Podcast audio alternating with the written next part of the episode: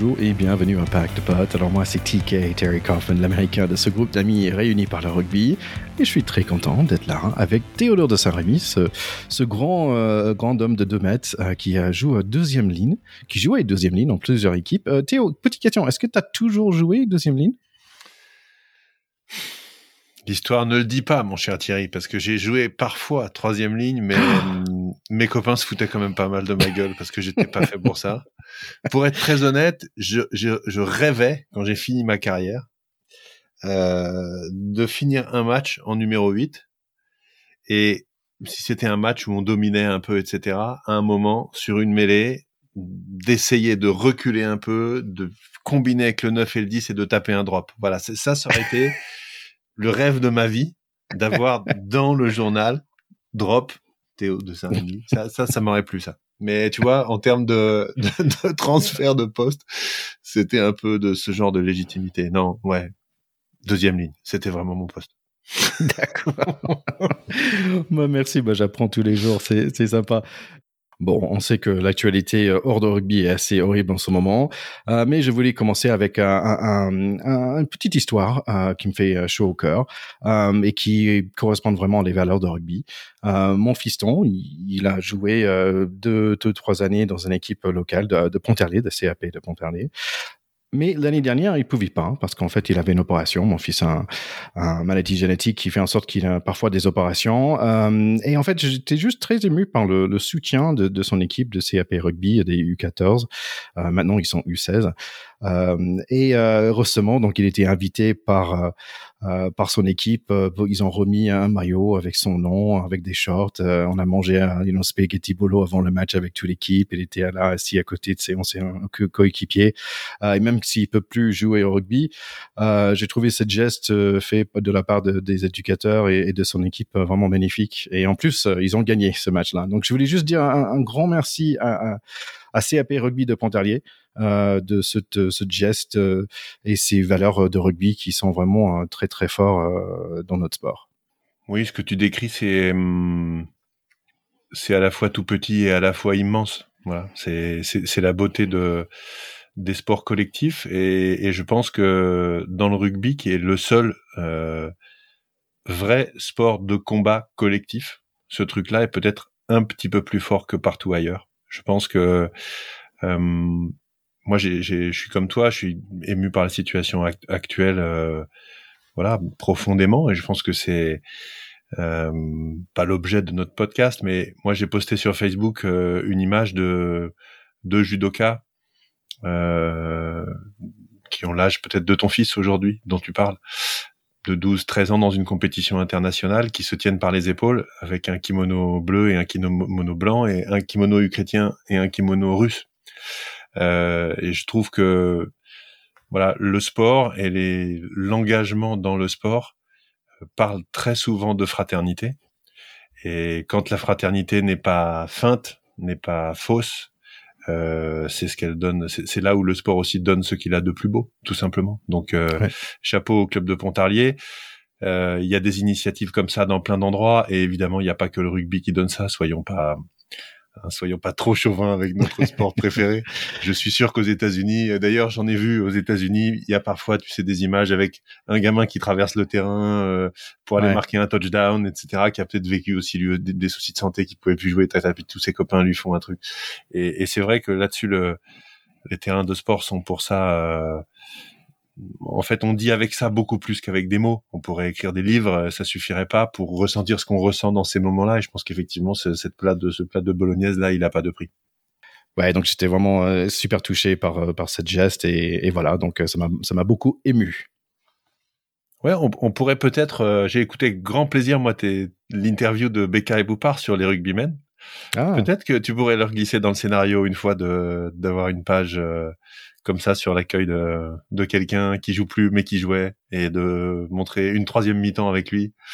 Euh, les troisièmes mi-temps, souvent, c'est un peu moins, c'est un peu plus fun, surtout dans les bandes dessinées. Hein.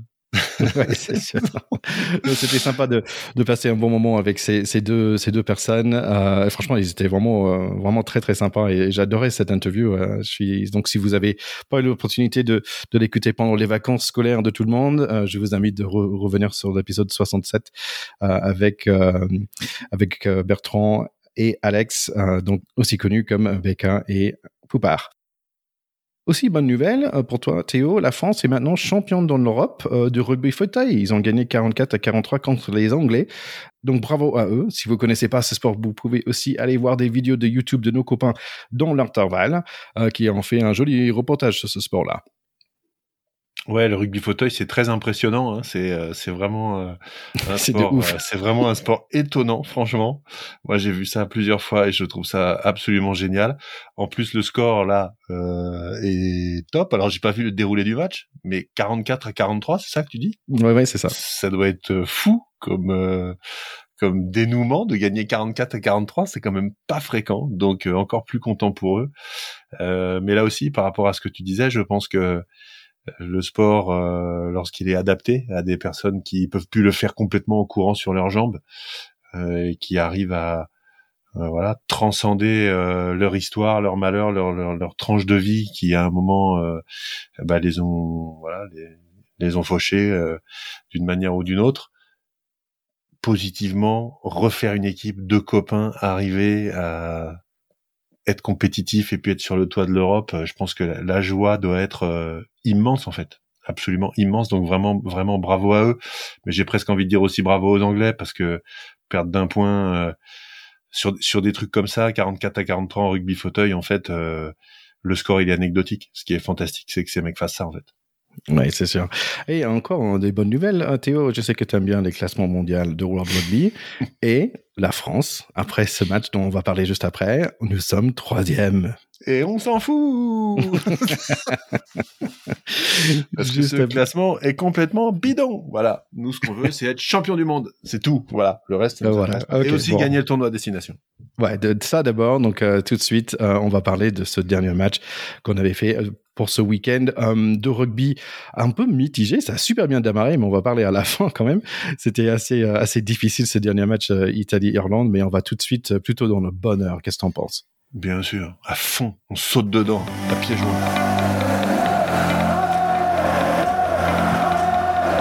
Alors pour ce France-Écosse, il y a pas mal de visages qui manquent compte euh, côté Écosse en fait. Il manque euh, Hamish Watson, euh, troisième ligne euh, préférée de ce, pas juste pour son coupe de cheveux, mais surtout pour ses plaquages. il y a aussi Jamie Ritchie qui, qui s'est blessé au début du tournoi. il manque aussi deuxième ligne Richie Gray. Mais dans les arrières, il y a quand même Hogg, Russell, Chris Harris qui assure, un certain Darcy Graham euh, qui éclate en ce moment. Ils n'ont pas un Tulagi, mais ils ont un Tupalou. Donc euh, c'est quand même une équipe avec un certain, poids. Côté France, c'est une équipe qu'on connaît très bien, moins le casque rouge de Villiers euh, qui est remplacé par Moefana. Oui, c'était un choix osé hein, de la part du staff qui a surpris parce que Moefana c'est pas un ailier de métier, il joue vraiment au centre, il dépanne de temps en temps à l'aile. Mais euh, là, il a montré que c'était un bon choix, en fait. Ah oui, on va voir ça tout de suite. Euh, ça fait carrément huit ans on n'a pas gagné ici à Murrayfield, qui était chaud, chaud, chaud. Euh, ce match démarre avec un arbitre assez baraqué. Euh, mauvaise coup de pied pour démarrer le match par Entamac. Quatre minutes et on est sur notre quatrième mêlée. On entend le aller des Bleus à Murrayfield, ça fait du bien. Ouverture de score à six minutes, mais c'est raté par Jaminet. C'est pas son journée au pied. Les deux équipes sont un peu nerveux. Mais Dupont, c'est quand même le meilleur joueur du monde. Il fait un course de 50 mètres, il cache des plaquages et il prend 4 ou 5 mecs à lui tout seul. C'est Ficou qui se met à 9 et William C est servi. Donc, essayez pour nous, mais il faut rester vigilant. Les Écossais chopent le coup d'envoi et pénalité pour eux, 7 à 3. Action, réaction, Jaminé avec un joli 50-22 touche, pendant le ballon. Sur le côté, il donne un bail qui donne un extrémis à Moefana qui marque et nos bleus, comme nos corps, sont pleins d'espoir. Le ballon est aux Écossais car il faut aussi laisser les autres jouer de temps en temps, mais nos montées défensives neutralisent leur attaque. Et puis le beau rugby, c'est fini pour le moment. On perd un touche. Van Dormel nous fait des Van der Misère. Jaminet joue Superman. Pono joue au foot. Deux fois, les Chardons ont essayé d'aplatir le ballon, mais finalement, c'est le remplacement de Hamish Watson avec un nom assez moche, Large, qui marque. 12 pour nous, 10 pour eux à 30 minutes.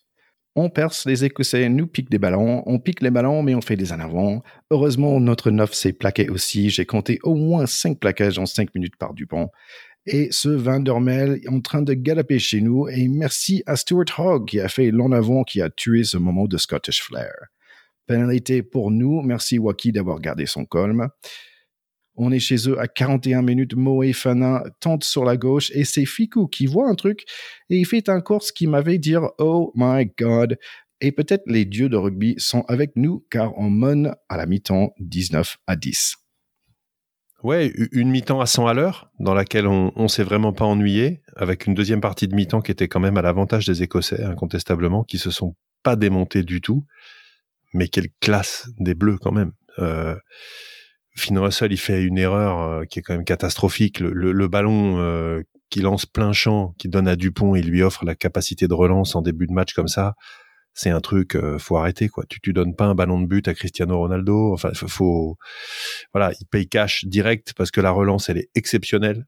Le relais de Marchand, Paul Villemc qui vient marquer. Enfin, c'est des essais qui font qui font vraiment rêver. Juste après, la prise en l'air de Darcy Graham sur le renvoi, elle est effectivement géniale. Et moi, je suis très admiratif de ces joueurs qui ont le timing, la qualité technique, à droit comme des singes. Là-haut, t'as l'impression qu'ils sont pendus à une branche en haut d'un arbre. Ils arrivent à attraper le truc. C'est, c'est, moi, je trouve ça génial. J'ai toujours beaucoup d'admiration pour ça. Euh, et, puis assez vite, euh, on, a vu que les Français se sont pas du tout affolés étaient dans leur match, étaient très présents en défense, un gros plaquage à deux du pont Villemc, euh, euh, des enchaînements pour éviter les touches qui sont extrêmement justes, euh, et puis euh, à nouveau des gestes, des gestes justes.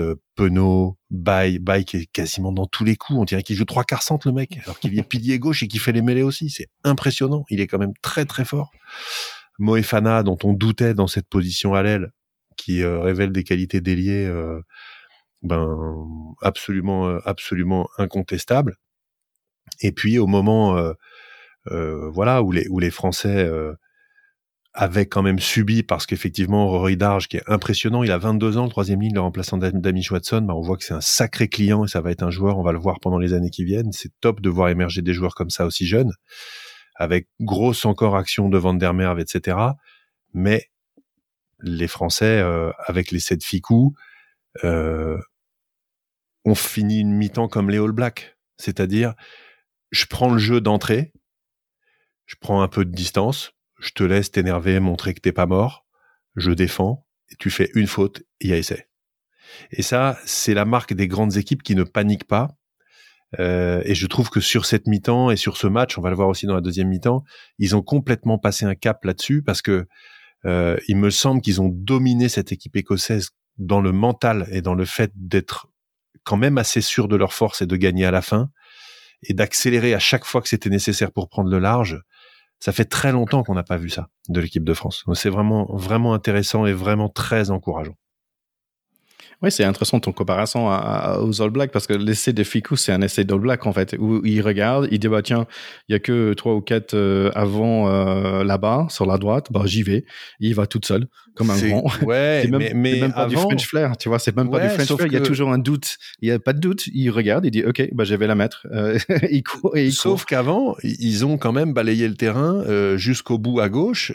ils ont déplacé cette défense, ils ont étiré cette défense et après dans le jeu des replacements, effectivement il y a que des gros sur la partie gauche en défense. Et Ficou, tu as tout à fait raison, il voit qu'il y a grosso modo ce qu'on appelle les gros, hein, affectueusement, c'est-à-dire les mecs un peu moins rapides que les trois quarts. Il dit, mais attends, là, si je mets les pattes, j'y vais tout seul, en fait. Et en fait, bah, c'est ce qui se passe, quoi.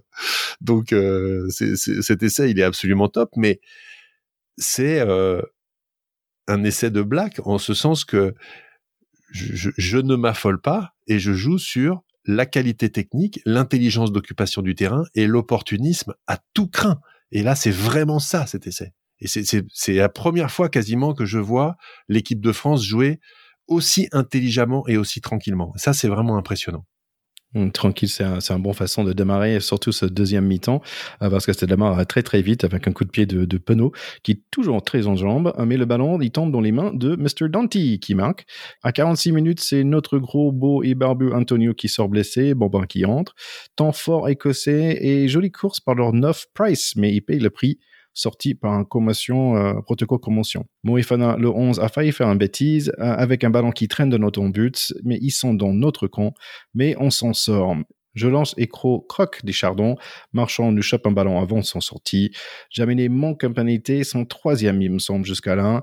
Les chardons essaient de sortir de l'ocran, ballon en main, mais c'est très très difficile face à notre défense très vigilant, très vaillant, très vigoureux et très Movaka.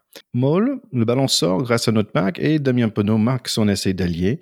Jaminé manque encore un coup de pied. Entamac se montre disponible en défense. Movaka joue comme en arrière. Ça se voit qu'on aime plaquer et qu'on aime courir. Les Bleus s'amusent à 65 minutes et Entamac va faire un geste de beauté qu'on attend depuis 20 minutes. Passe au coup de pied pour Pono. C'est très beau. 36 à 10 coups de pied encore ratés. Les Écossais essayent de trouver leur essai de l'honneur et on les donne sur un plateau à 79 minutes. 36 à 17, un match qui est très bien démarré et très bien fini en domination totale. Ouais, et puis nous, euh, on en a souvent parlé on n'est pas des Britanniques, on laisse marquer des essais de l'honneur à nos adversaires, même quand on les écrabouille et qu'on les domine en fait de la tête et des épaules, ce qui est le cas dans ce match, parce que l'essai des Écossais à la fin, c'est un super essai euh, qui récompense euh, vraiment un, match euh, plein des Écossais. Ils n'ont pas du tout été ridicules dans ce match, ils ont fait tout ce qu'ils ont pu, ils ont jamais lâché, et l'essai de, de Van der Merwe, qui est un joueur qu'on admire beaucoup quand même. Qui a, Ce mec-là, il aurait sa place dans toutes les équipes du monde. Il est quand même remarquable. Donc euh, moi, j'ai trouvé ça très sympa pour eux. Cette deuxième mi-temps, euh, les Bleus, euh, ouais, ils marchent sur l'eau. Ils marchent sur l'eau. un duel de numéro 9, parce que le numéro 9 des Écossais, Ali Price, c'est très sympa aussi. Il y a un moment où Ali Price se prend un bouchon de, mhm. de, Dupont, mais de l'espace. Euh, je pense qu'il a quand même eu du mal à s'en remettre. Donc Dupont, c'est le mec qui te fait les relances, les éjections, les bouchons en mode taureau. Enfin, il est au four et au moulin. C'est absolument impressionnant. Euh, des erreurs techniques des Écossais quand même. Hein.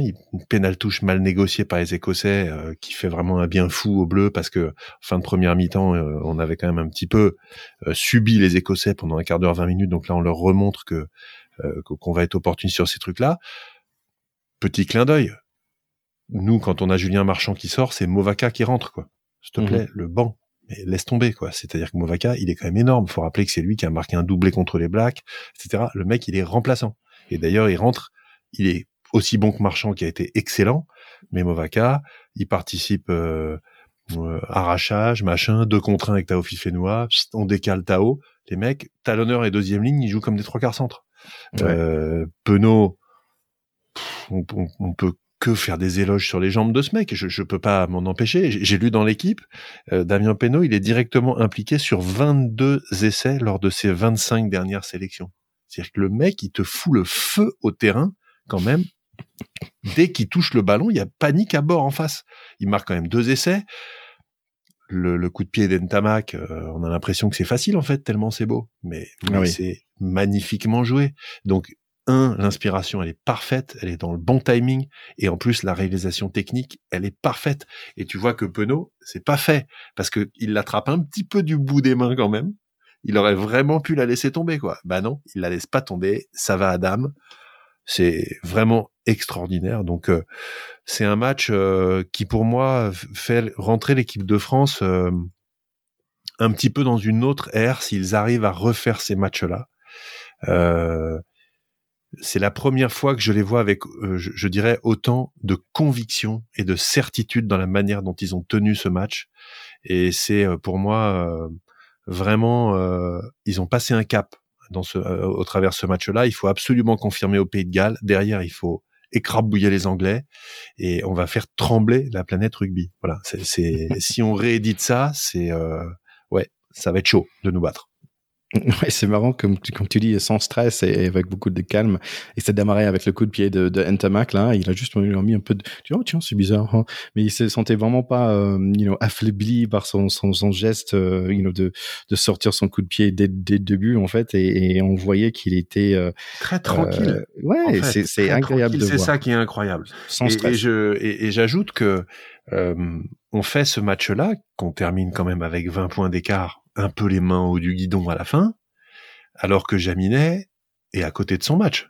Oui. S'il est bon au pied, c'est 50. C'est 50 à Murrayfield. Grosso modo, hein, parce que s'il est bon au pied, ça enchaîne un peu. C'est pas tout à fait 50, mais il doit, il doit laisser 8 ou 10 points. Très souvent, quand même, les Français, combien de fois dans l'histoire de les souvenirs, les gens qui nous écoutent, combien de fois on a perdu des matchs parce qu'on laissait 6 ou, 6 ou 8 points au pied. Mais des dizaines de fois dans le tournoi destination ou dans les grandes, dans les grandes confrontations. Des dizaines ouais. de fois on était un jour sans au pied, ah bah on n'avait pas le buteur, ah putain encore on n'avait pas le buteur, il, il était pas mal luné, machin, bah oui, bah hop, on perdait quoi. Bah non, là on gagne avec 19 points d'avance. Ouais, à 60 minutes, on était, on était largement, on était déjà gagné à 60 minutes sans, sans impressionnant. problème. Donc, euh, j'espère aussi que Jaminet, ça va lui servir de leçon. Euh, euh, forcément, d'ailleurs, il va grandir. L'équipe lui a foutu une sale note, mais je trouve que voilà, il, il a pas tout raté non plus. Mais c'est vrai qu'au pied, il était dans un mauvais jour, et c'est la première fois en équipe de France, il avait fait que des matchs où il était le canonnier. Donc petite alerte quand même, parce que les très grands buteurs d'équipe championne du monde ne se trouvent pas comme ça. Il est très jeune, donc non seulement on lui pardonne évidemment, et on espère qu'il va s'en servir pour grandir, mais qu'est-ce qui a fait qu'il a déréglé la mire comme ça sur un match comme ça? C'est étonnant. Euh, il faut qu'il travaille ça et qu'il comprenne pourquoi. Oui, première fois au Murrayfield aussi, peut-être il y, y, a un petit euh, jeu de, de l'air. Ouais, ouais, tout à fait. Ouais, ouais, c'est vrai, c'est vrai. En parlant de, de Murrayfield, aussi merci au public français qui était là parce que il a, il a dit après euh, Dupont, il a dit aujourd'hui on se croyait en Stade de France tellement, euh, tellement le, le, public français était derrière son équipe. Donc euh, grand bravo à tous les spotters.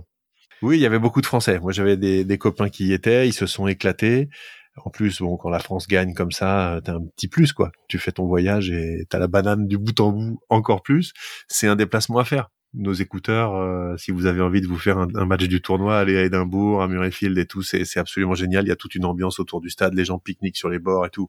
C'est vraiment absolument top. Et, et, si vous pouvez pas, en fait, euh, le, le, trophée entre ces deux équipes dans Destination, ça s'appelle The Old Alliance. Et il y a un pub euh, écossais euh, à Métro Saint-Paul qui s'appelle The Old Alliance aussi. Et franchement, j'ai passé un bon moment ou deux là-bas. Donc, si vous pouvez pas aller à Murrayfield, vous pouvez quand même aller au pub euh, à Paris euh, qui s'appelle The Old Alliance. C'est bien sympa aussi. Alors, Old Alliance, c'est pas les lions, hein. c'est pas Alliance à la fin, c'est Old Alliance pour nos écouteurs francophones. Ah, sorry. C'est la vieille alliance entre les Français et les Écossais contre les Anglais, en fait. Hein. Au départ, c'était ça le machin. Old Alliance. Mais ça s'écrit A-U-L-D. Je connais ce pub, il me semble qu'on a vu des canons là-bas ensemble, Thierry, déjà. bah écoute, c'était quand même un, un, sacré match à, à voir. Le, le, pauvre équipe euh, écossais, quand même, il y a, y a Finn Russell qui a pris assez cher euh, par rapport à, on va dire, il était pas en 100% de forme, mais il bougeait pas beaucoup ses fesses en fait aussi. Il est beau, il a pris cher dans les dans les dans les journaux euh, anglo-saxons. Il fait une erreur euh, qui coûte très cher. Le, coup de pied euh, catastrophique qu'il met sur la, sur la relance euh, inaugurale de, de, Dupont est une erreur qu'il doit jamais faire. Franchement, euh, c'est pas possible de donner un ballon comme ça à un joueur pareil. Donc euh, ça aussi, j'espère que ça lui servira de leçon. On l'aime beaucoup, Et... hein, Finn Russell. Oui, c'est sûr. C'est un joueur, euh, c'est un, un, petit gabarit au pays des mammouths. faut être quand même lucide sur le courage de ces garçons qui sont pas gaulés du tout comme des Golgoth et qui jouent au rugby à très haut niveau. C'est impressionnant comme Johnny Sexton, comme ces joueurs-là. Donc, moi, je peux pas du tout l'accabler, mais c'est vrai qu'il est un petit peu passé au travers quand même. Tiens, une question, parce qu'il y, y, a cette expression en, en anglais qui est, qui est, le work rate. Donc, c'est le, c'est le travail, on va dire. C'est, mais ça s'appelle comment en français, ça, the work rate? Alors là, tu me poses une colle. Comment t'écris ça, le work rate? Work rate. Work, c'est le travail. Rate, ouais. c'est le, le montant, on va dire. C'est le montant de travail, en fait, que tu fais. Donc, quand il part des deuxièmes lignes qui plaquent, qui se relèvent, qui plaquent, euh, par exemple, l'italien, là, le, le, le, capitaine qui, qui, qui est toujours à gogo, ça s'appelle un high work rate, you know. C'est-à-dire qu'ils font, ils font tout le, enfin, ils font l'essentiel en fait. Ils sont sur les, ils sont sur les, nous on parle de travail dans l'ombre, tu vois, mais c'est pas cette idée de tiens, on y va. Euh, la personne, il est toujours en train. Il a, nous aussi en anglais, aux États-Unis, on dit high motor. Ça veut dire que, you know, je suis toujours dans les dans les 800 RPM, tu vois, 8000 RPM plutôt que 2000. Tu vois, je suis pas un diesel, je suis un high motor. je suis désolé Thierry, mais j'arrive absolument pas à savoir comment on pourrait traduire ça en français. je pense que en, français on dirait putain, il est trop trop bon le gold, il est énorme. Voilà, je pense que c'est ça. ou alors, ou alors, comme dirait, comme dirait notre ami euh, Vincent Moscato, c'est une pompe à vélo, il s'est troué complet. Voilà. Ça, ça veut dire qu'il est passé à côté. c'est marrant parce que je, pensais, tu vois, ça fait longtemps, j'ai pas parlé de, de comment expliquer ça à un Américain euh, qui connaît pas le rugby. Euh, et en fait, ce match-là, je, je, me suis dit, bah tiens, la France ressemblait beaucoup à un boxeur qui s'appelle Floyd Mayweather, qui était très difficile à toucher. En fait, c'est c'est un boxeur qui qui est très très bon techniquement, qui est absolument impossible de vraiment frapper dur, euh, qui essaie de, il arrive à esquiver presque tout, euh, qui, je pense que jamais été mis KO dans sa carrière. Euh, tu vois, et, là, cette équipe de France, quand tu le regardes comme ça, bah, c'était assez impressionnant parce qu'il y avait vraiment jamais d'un gros coup où tu dis, oh là là, là, on est en vrai danger. Et ça fait presque, presque deux matchs comme ça. Oui, ce que tu dis sur les boxeurs euh, est tout à fait vrai. On se rappelle tous de, la phrase de Mohamed Ali qui disait "Vol comme le comme le papillon et pique comme l'abeille". Et d'une certaine manière, c'est ce qu'ont fait les All Blacks pendant longtemps. C'est la comparaison que je prenais au début. Les All Blacks, à leurs très grandes époques, sont extrêmement économes. Jamais à se consommer à 10 dans les rucks ou à tamponner comme des malades sur une défense en place. Non, on va chercher des espaces libres, on se consomme peu, on défend extrêmement bien et on fait feu de tout bois et dès que l'adversaire fait une erreur, pan voilà. Et c'est ce que tu dis sur des boxeurs qui mmh. esquivent, esquivent, esquivent. Le mec se fatigue. À un moment, il y a une ouverture. Bing, uppercut, crochet du droit, terminé. Fin de l'histoire. C'est un peu ça. Je trouve qu'on a, on a, j'ai vraiment vécu ça sur ce match. Et donc, je trouve que la, la, la comparaison avec la boxe est très, très vraie. Je, je sais que tu aimes bien les, les deuxièmes lignes. Donc, est-ce que tu as un petit mot pour finir sur les deuxièmes lignes de ce match? Bah moi j'ai adoré euh, les nôtres, hein, euh, Willem C. Woki, parce que tous les deux, bon Willem C. marque un essai quand même en venant au relais après une action de, de 70 ou 80 mètres, donc ça veut dire mmh. que pour un gros nounours, euh, il a quand même les cannes parce qu'il est au soutien là.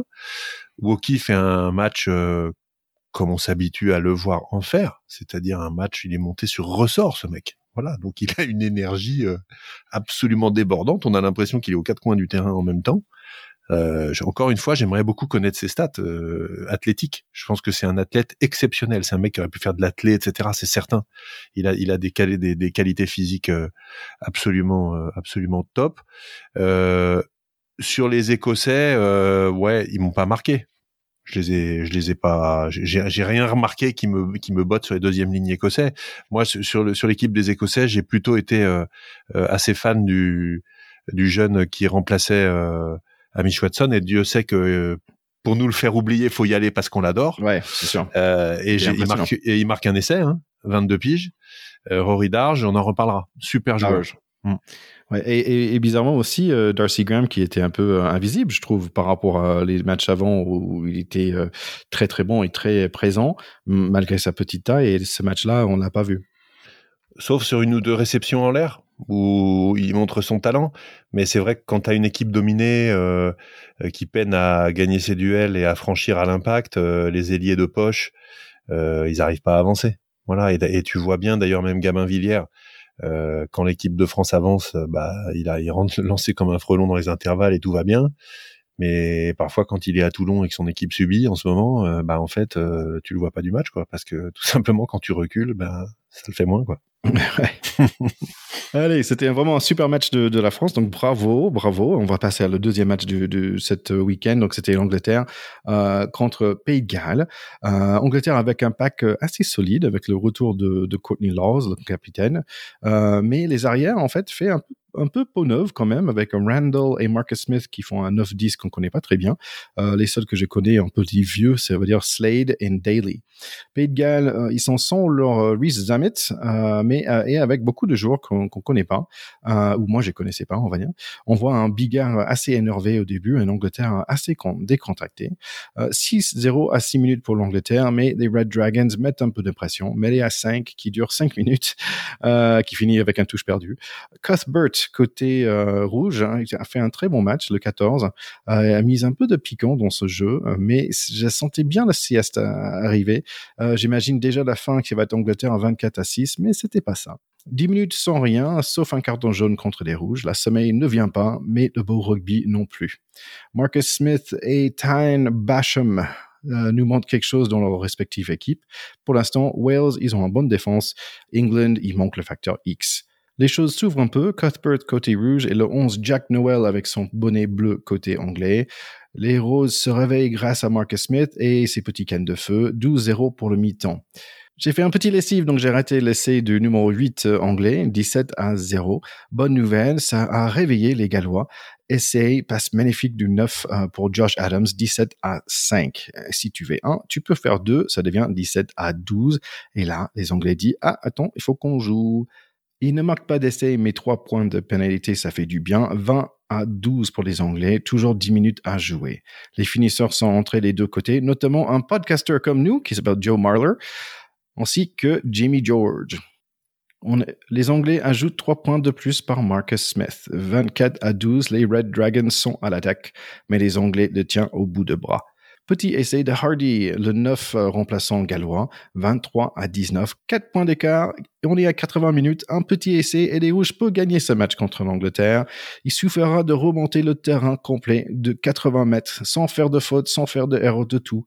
Et non, c'est le sosie de notre Charlie, Maroj Itoge, qui mit fin de ce match. Les Anglais sont désormais deuxième d'assassination en attendant le match Irlande-Italie.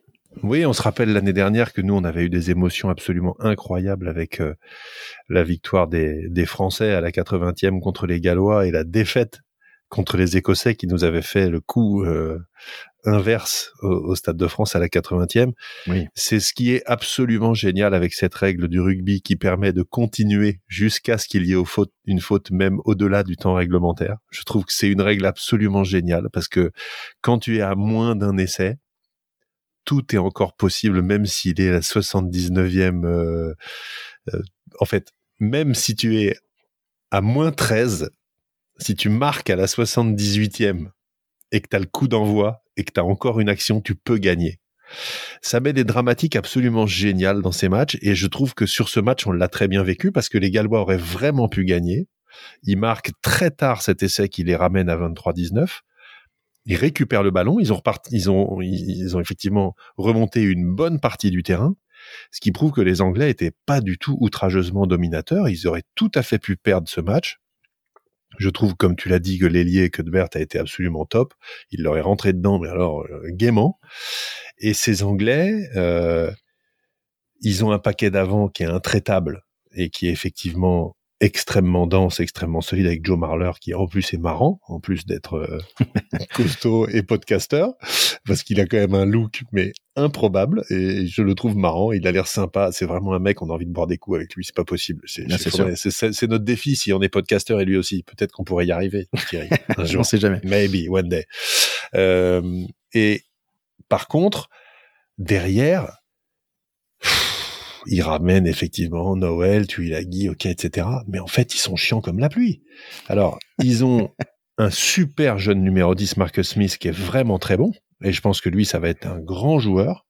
Il est très à l'aise techniquement, il a l'air intelligent. Euh, le petit numéro 9 est pas mal. Ils ont le vieux guerrier Ben Youngs qui rentre 115e sélection à la mêlée, s'il te plaît. C'est quand même pas rien parce que la mêlée, c'est un poste où il faut des cannes. Et quand on vieillit, on a moins de cannes tout le monde le sait. Et ben lui, 115e, il est encore super fort. Je sais pas où il va aller, mais à ce rythme-là, il va bien en faire 120 ou 125. Et franchement, chapeau, quel joueur, quel talent.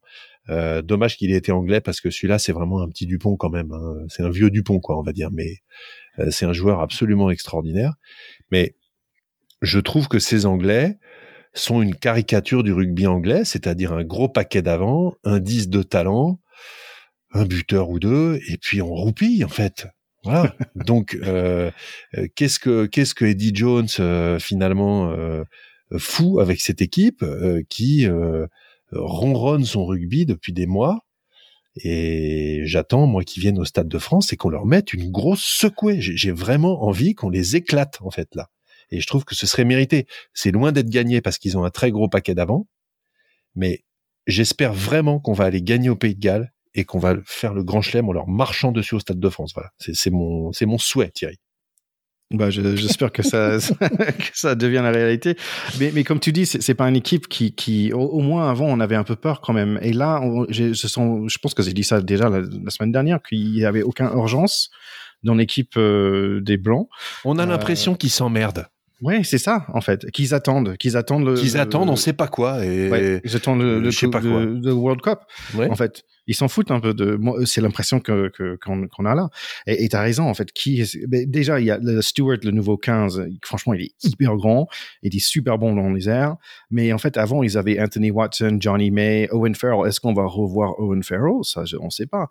Mais en fait, tu vois, ces, ces arrières là, on, on, connaît personne en fait. Je pense que Marcus Smith peut vraiment être un garçon qui anime cette ah équipe. Il est très jeune, euh, il est super talentueux. Hein. Je sais pas quelles sont ses origines. Il a, il a un petit côté, euh, il a un physique un petit peu euh, Je, je sais pas s'il est des îles ou s'il est asiatique ou je sais pas quoi, mais il a une petite note. Euh, voilà, euh, c'est pas Owen Farrell qui était vraiment un petit peu la caricature d'anglais avec la mèche et les cheveux courts.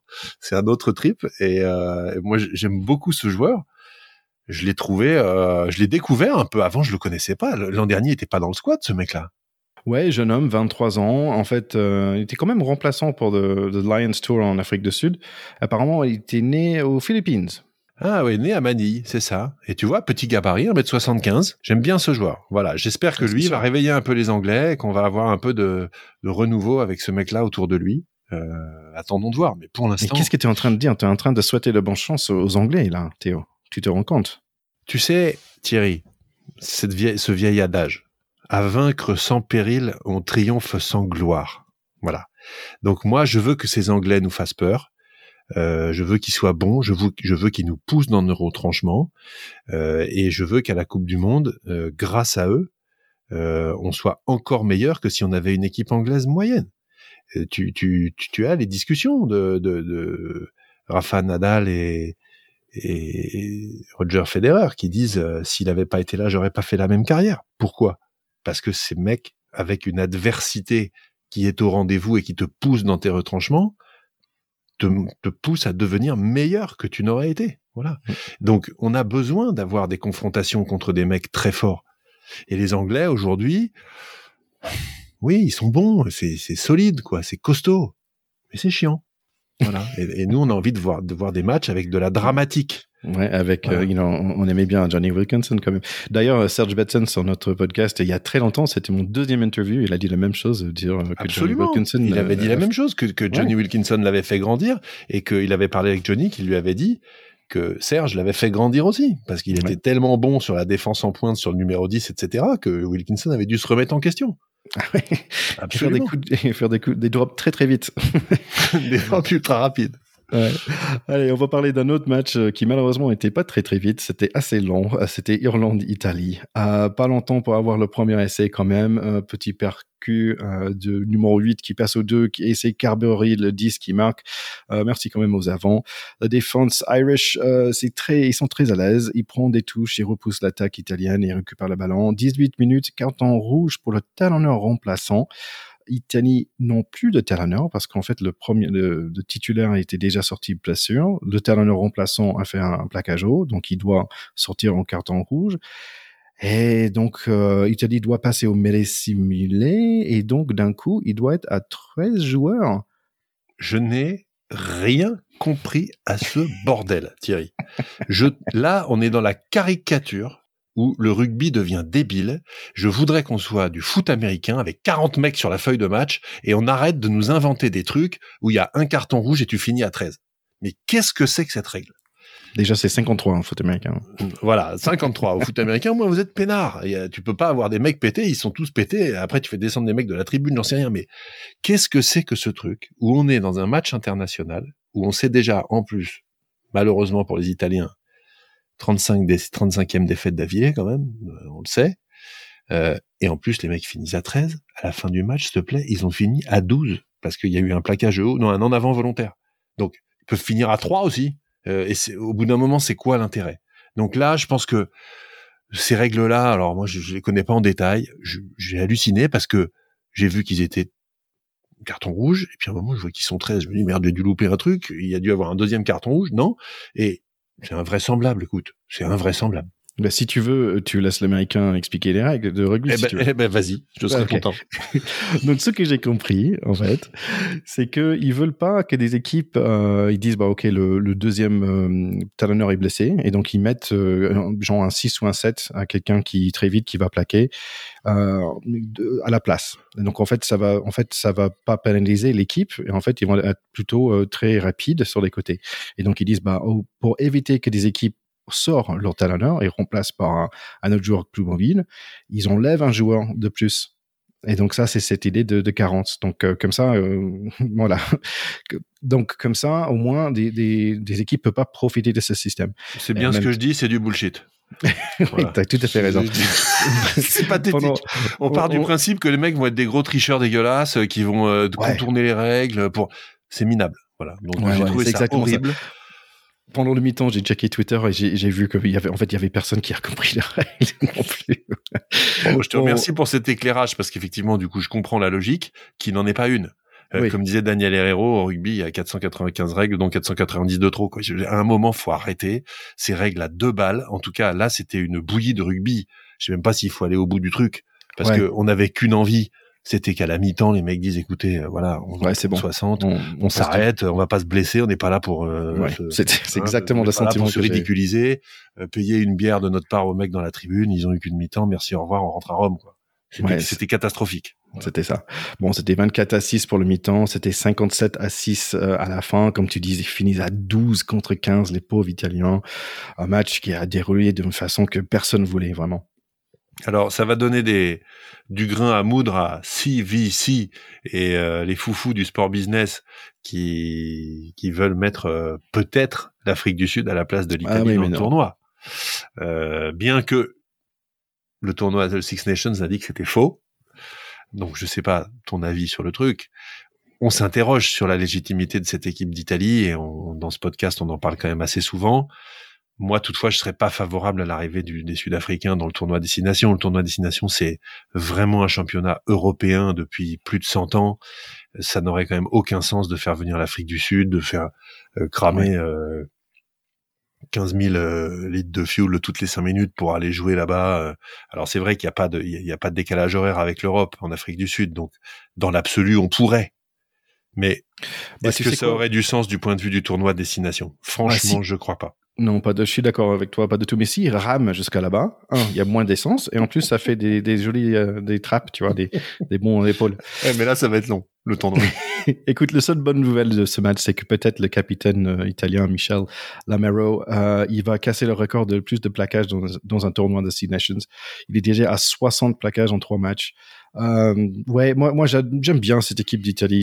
C'est un peu comme ça. Et je suis d'accord avec toi que ça devrait pas vraiment changer. Si le plus, si on mettait un, un tournoi à sept nations, pourquoi pas. Mais, mais je sais pas. Mais je, pense qu'ils méritent leur place. Apparemment, euh, la France, le premier match gagné par la France, a pris quoi, 20 ans, un truc comme ça. Peut-être j'ai dit un connerie, mais a pris beaucoup, beaucoup de. Oui, et puis les Italiens ont déjà gagné dans le tournoi. Là, ça fait longtemps qu'ils gagnent pas, mais ils ont déjà gagné des matchs. Et c'est pas en les excluant qu'on va les faire progresser. Le, le seul truc, euh, c'est quel est le quel est quel est le, le- le challenge de, des coachs et, euh, et des entraîneurs et, et des joueurs eux-mêmes. euh, au bout d'un moment, c'est c'est vrai que le temps est très très long. Quoi. Tu, tu sais, en parlant de, de, de, de ces tournois clos comme ça, euh, clos, closed, c'est la même, ça va? Clos, ouais. Ça va. Ouais. ça, ça me fait penser que j'adore, je trouve que le top 14 en ce moment, on devrait l'arrêter là, on devrait le, le, le, le fermer.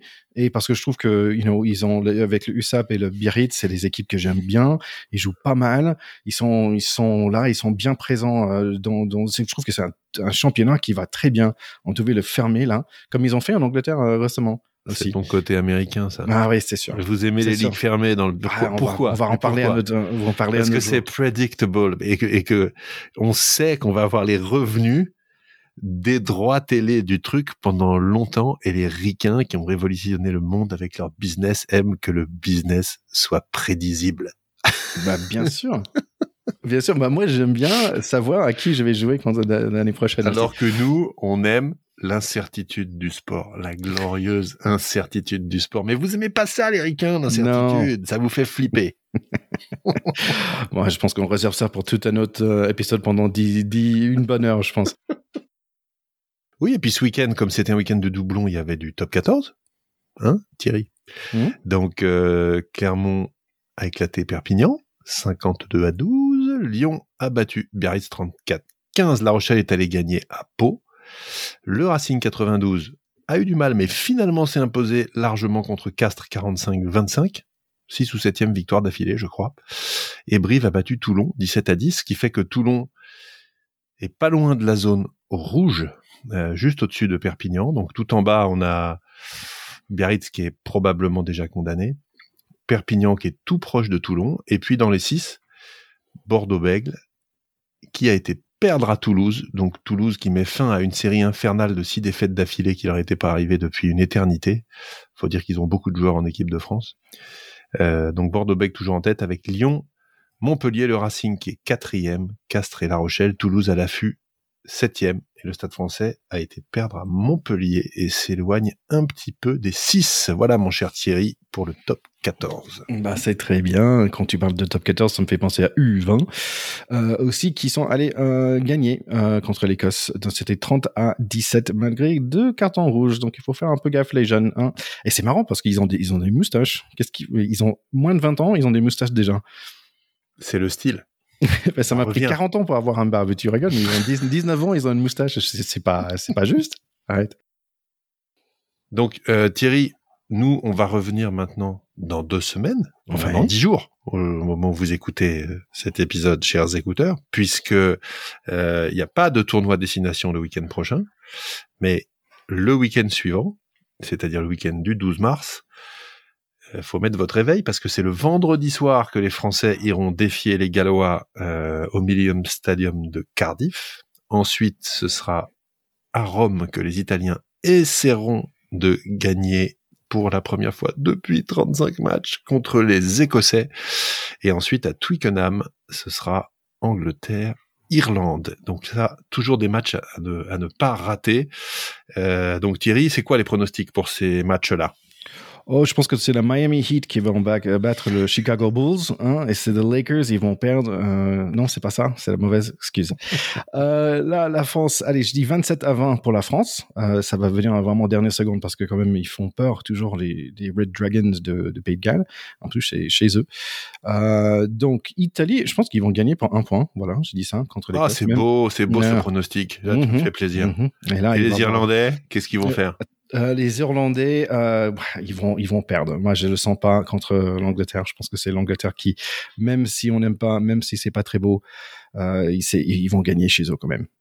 Ok, très bien. Et eh ben rendez-vous du coup dans dans deux semaines pour l'épisode de débriefing de ces de ces matchs-là. Avant, on espère les marches de la gloire vers le Grand Chelem si on suit tes pronostics, euh, puisque les Français n'auraient plus qu'à monter euh, sur la tête des Anglais. On parle, on, parle pas trop, s'il te plaît, parce que chaque fois tu as toujours un mec qui dit ouais les Français ils vont gagner le Grand Chelem. Juste après, tu vois, c'est on dit rien. Ouais, voilà, on dit rien. on dit rien, on n'a rien dit d'ailleurs, on n'y croit pas. Oh, il n'a pas loupé un coup de pied depuis euh, deux ans, tu vois, et boum, il loupe le coup de pied. Donc non, on dit rien, on dit rien de tout, et ça va, tout ça, ça va bien passer tout tranquillement. Ça te va? Ça me va tout à fait.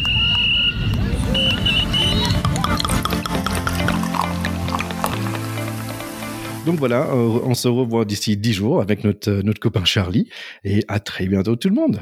Oui, peut-être même avec aussi notre copine Alban, qu'on n'a pas vu depuis longtemps, mais on l'oublie pas. Alors Alban, on t'embrasse, on espère que tu nous écoutes et on vous embrasse à tous, comme disent les hommes du Sud-Ouest. Et, embrassez-nous sur les réseaux sociaux avec des likes et des bisous et des partages et toutes ces bonnes choses. Allez, au revoir tout le monde. Allez, ciao. Bye bye.